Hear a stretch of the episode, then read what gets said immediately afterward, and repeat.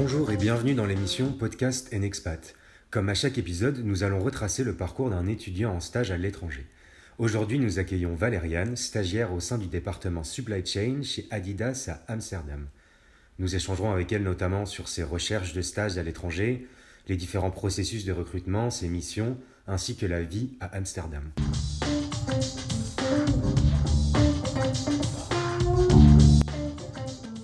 Donc bonjour Valériane, merci d'être avec nous aujourd'hui. Euh, bonjour Kylian, merci de me recevoir dans votre émission. Avec plaisir. Donc euh, pour commencer, est-ce que tu peux euh, nous parler de toi, de ton parcours, qu'est-ce que tu as fait avant et comment tu es arrivé, en es arrivé à être en stage ici à Amsterdam chez, chez Adidas? Donc bah, pour commencer, moi j'ai fait une classe préparatoire et donc du coup je suis rentrée en 2017 donc en parcours grande école à Ketch. Donc j'ai fait ma L3, ma M1 en parcours à la carte. Et puis ensuite, j'ai décidé de faire une année de césure. Donc j'ai d'abord commencé par un stage euh, au sein des Galeries Lafayette en achat. Et après, euh, donc, il me fallait une, expérience euh, à l'international. Donc j'ai choisi de, de, faire mon stage à Amsterdam, donc au sein de Adidas. D'accord. Alors j'imagine que voilà, Adidas c'est une belle entreprise, donc j'imagine que le, le, processus de recrutement a, a peut-être dû être assez compliqué. Donc moi j'aimerais savoir où est-ce que tu as trouvé ce stage, sur peut-être une plateforme précise, comment s'est passé euh, tout ce, processus de recrutement? Alors moi pour ma recherche de stage j'ai surtout privilégié euh, deux, euh, deux, sites. Donc le premier LinkedIn mais il y a aussi Job Teaser à travers Catch. donc moi je conseille de, de s'y prendre à peu près 3-4 mois à l'avance, pas avant.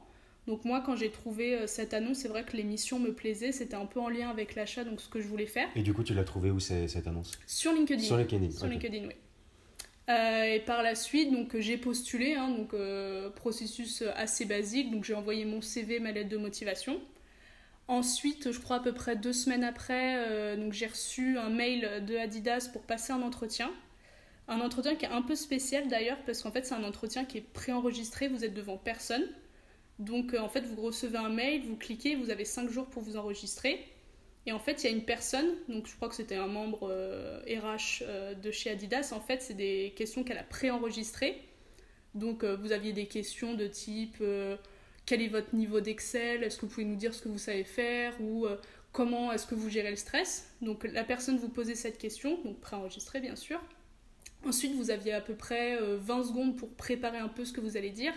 Et après, vous aviez à peu près une minute pour répondre à cette question. Donc c'est un peu un type d'entretien qui est un peu déroutant parce qu'en fait, vous êtes devant personne, vous, avez, vous pouvez interagir avec personne. C'est vrai qu'on a l'habitude, nous, dans les entretiens, mmh. bah, voilà, quand on dit quelque chose, euh, notre interlocuteur, bah, il va répondre, on va pouvoir partir sur d'autres sujets. Là, c'est vrai que pendant une minute, vous parlez que de votre réponse. En plus de ça, vous vous voyez un peu parler, donc on se voit un peu stressé, chose que, ce qui arrive jamais finalement dans des entretiens en face à face. Mais c'était vraiment une, euh, une bonne expérience. Euh, je pense que c'est le genre d'entretien euh, qu'il y a dans beaucoup de grandes entreprises parce que je pense que ça leur permet vraiment de faire un tri dès le début. Je pense que ça leur permet de voir votre niveau, votre niveau d'anglais, comment vous vous débrouillez à l'oral. Après, voilà, c'est vrai qu'il ne faut pas trop se stresser. C'est des questions en fait qui sont communes à tous les stagiaires, donc ça ne va pas parler en fait de, sujets spécifiques euh, au stage que vous voulez faire. Et après cet entretien euh, vidéo, du coup, qu'est-ce qui qu'est-ce qui s'est passé? Donc après ça, euh, je pense que deux semaines après, j'ai reçu un mail encore d'Adidas pour, pour me dire que cette fois-ci, j'avais un vrai entretien, donc avec deux, deux managers de chez Adidas, donc deux managers de, en supply chain. Donc on m'a donné vraiment, voilà, c'était précis, on m'a donné la date, l'heure euh, voilà. Ensuite, donc euh, ce jour-là, donc c'est un entretien qui a duré à peu près 45 euh, minutes, donc quand même un entretien un peu long. Où cette fois, en fait, on m'a posé vraiment des questions de toutes sortes, c'est-à-dire et des questions un peu techniques. On m'a demandé d'expliquer le, un peu le, cycle de la supply chain et des questions plus personnelles sur ma façon de gérer, par exemple, s'il y a un problème avec quelqu'un, comment je gère. également, si je devais inventer un sport, qu'est-ce que ça serait Donc c'est vraiment différents types de questions. Euh, vraiment l'entretien s'est super bien passé, vraiment les managers étaient vraiment euh, euh, super calmes, à l'écoute. Voilà, parfois ça m'arrivait de pas comprendre la question ou de pas savoir quoi répondre avec le stress et c'est vrai qu'elle me disait toujours prends ton temps. Enfin voilà, c'est vraiment un management super cool. Dans l'humain. Donc c'était vraiment un entretien qui s'est bien passé, et même par rapport au niveau d'anglais, parce que je sais qu'il y a quand même beaucoup d'étudiants parfois qui se demandent par rapport au niveau d'anglais, finalement, est-ce qu'il doit être excellent ou pas C'est vrai que moi, j'ai pas non plus un niveau incroyable. Enfin voilà, je comprends les questions, je sais me débrouiller. Mais c'est vrai que pendant l'entretien, j'arrivais pas non plus à, à rentrer. vraiment en détail. Voilà, bah, c'est ça, vraiment en détail. C'était toujours un peu superficiel. Mais finalement, voilà. Tu as réussi à bien montrer ta motivation, parce qu'après cet entretien, du coup, tu as été retenu chez Adidas. Et... C'est ça, donc après, euh, quatre jours après, j'ai reçu un appel de l'ARH. D'ailleurs, pour l'anecdote, j'ai rien compris à ce qu'elle m'a dit. donc elle m'a dit que j'étais prise, mais clairement, j'ai pas compris. J'ai dû leur demander parce que j'ai pas compris ce qu'elle m'a dit. Donc bon, voilà, c'est pour dire que même avec un niveau pas non plus, si vous n'êtes pas bilingue, vous pouvez être pris chez Adidas, c'est vraiment vos motivations et vos valeurs humaines en fait qui vont compter. D'accord. Et du coup, moi j'avais une question. Euh, dans ta recherche de stage, est-ce que toi, tu as plutôt préféré mettre en priorité donc euh, l'entreprise ou plutôt la destination? Est-ce que euh, c'était une réelle envie de ta part de faire partie d'Adidas ou ton souhait c'était plus de découvrir une capitale européenne comme Amsterdam? Bah, c'est vrai que quand j'ai fait ma recherche, j'ai plus privilégié peut-être un type d'entreprise qui était assez connu. c'est vrai que j'avais dans l'idée de postuler au MSC MAI et je m'étais dit que avoir euh, un peu une entreprise, euh, une multinationale, une entreprise de renommée, c'est vrai que ça pourrait peut-être faire mieux.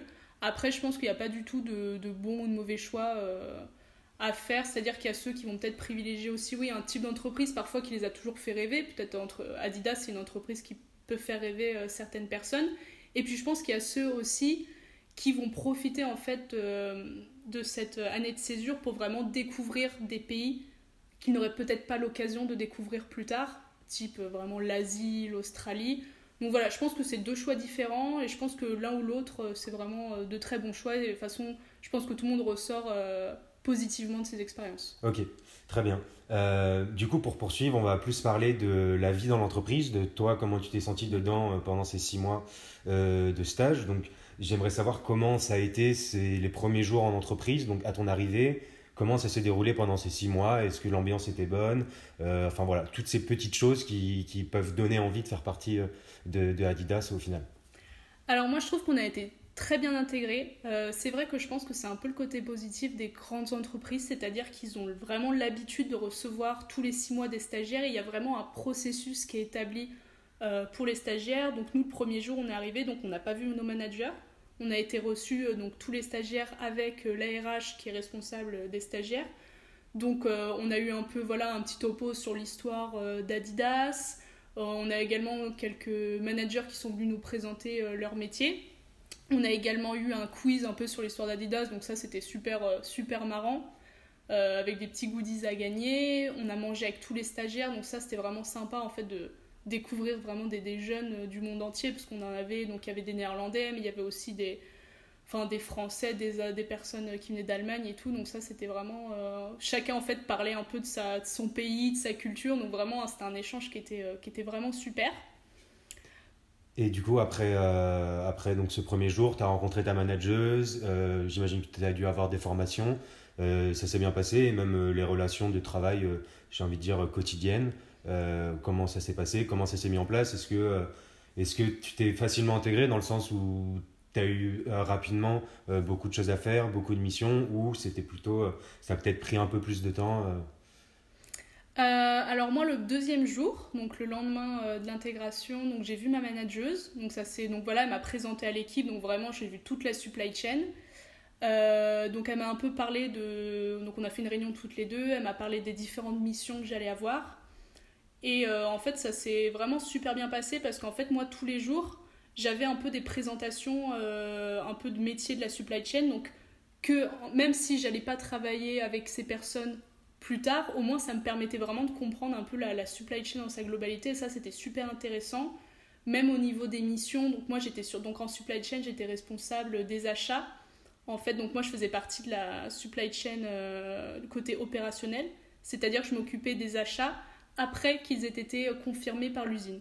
Donc ça va être tout ce qui est annulation, ça va être moyen de transport, ça va être par exemple si euh, l'achat est en retard, euh, voilà qu'est-ce qui s'est passé, est-ce que c'est juste un problème de système, est-ce que euh, l'usine est en retard, donc moi je devais un peu rectifier tout ça. Et c'est vrai que c'était super bien parce que j'ai quand même plusieurs process à, à, gérer, mais on m'a pas donné tous ces process en même temps. C'était vraiment, j'ai commencé par un process, on m'a laissé le temps de m'y habituer.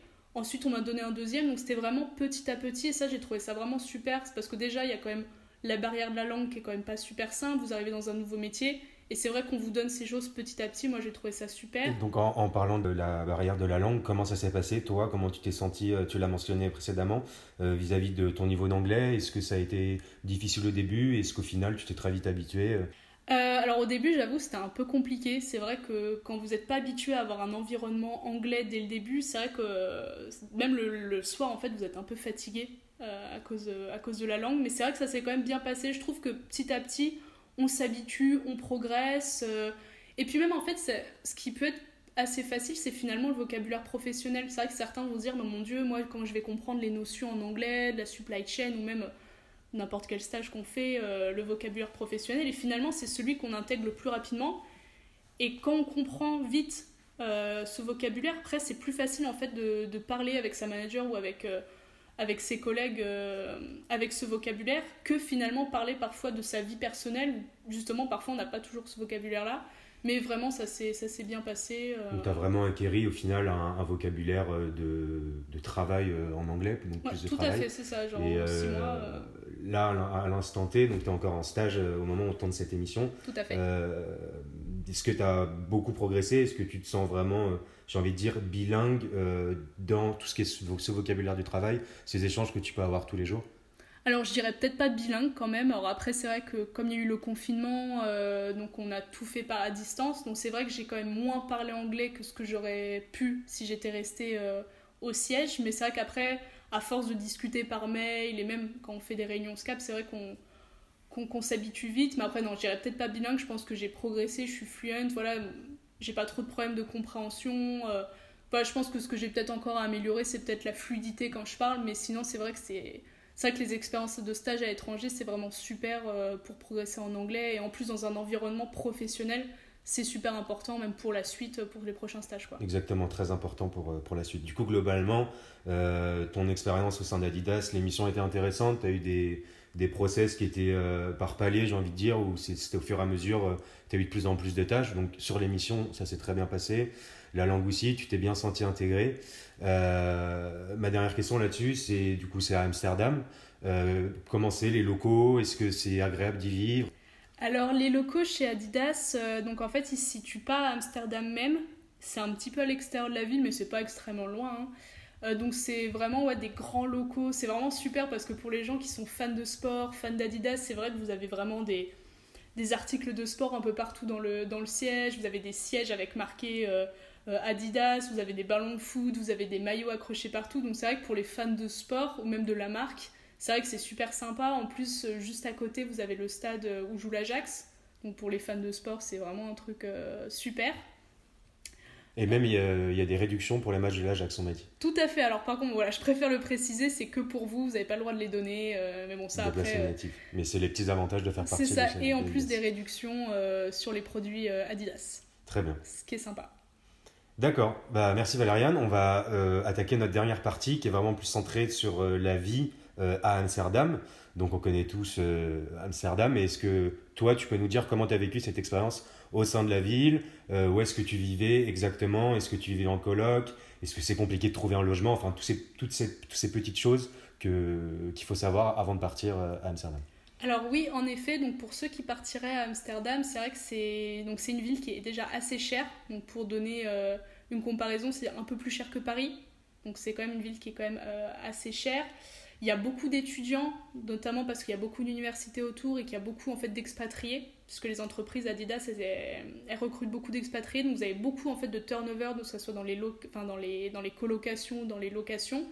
Donc c'est vrai que c'est assez compliqué de trouver euh, un logement. Donc moi après j'ai eu de la chance, j'ai pas mis trop longtemps.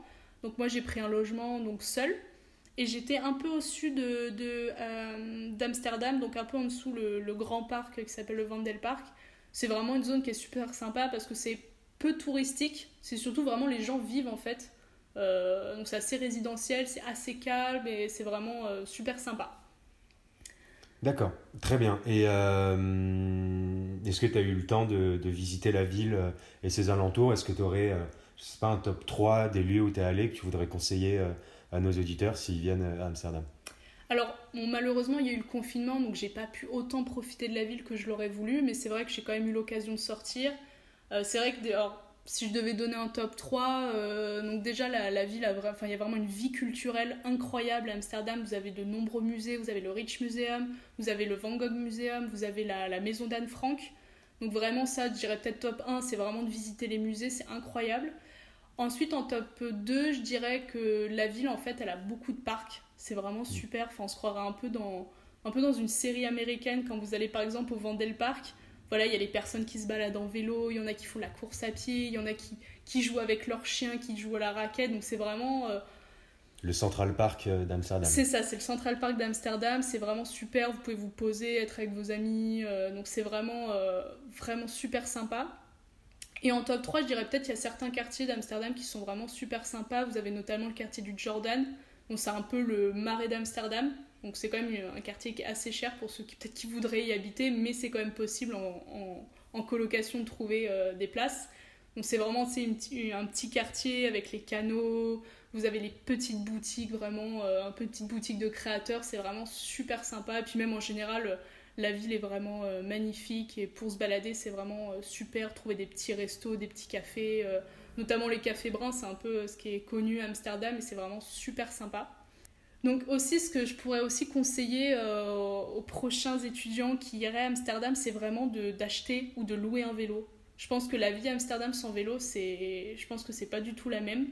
donc, je conseillerais ouais, soit d'acheter un vélo en occasion, on peut en trouver facilement à moins de 100 euros, ou alors, vous pouvez en louer euh, à, travers des sites, donc vous pouvez en avoir pour 15 euros par mois.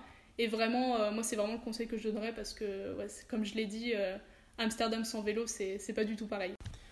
Et eh ben en tout cas, ça donne très envie de vivre à Amsterdam. C'est la fin de notre émission. Merci beaucoup Valériane de nous avoir partagé toutes tes expériences sur Amsterdam et Adidas. Bah, merci Kylian, ça m'a fait vraiment plaisir de partager mon expérience. Bah, je t'en prie. Quant à nous, on se retrouve dans un prochain épisode avec un nouvel étudiant, une nouvelle expérience et une nouvelle ville à découvrir.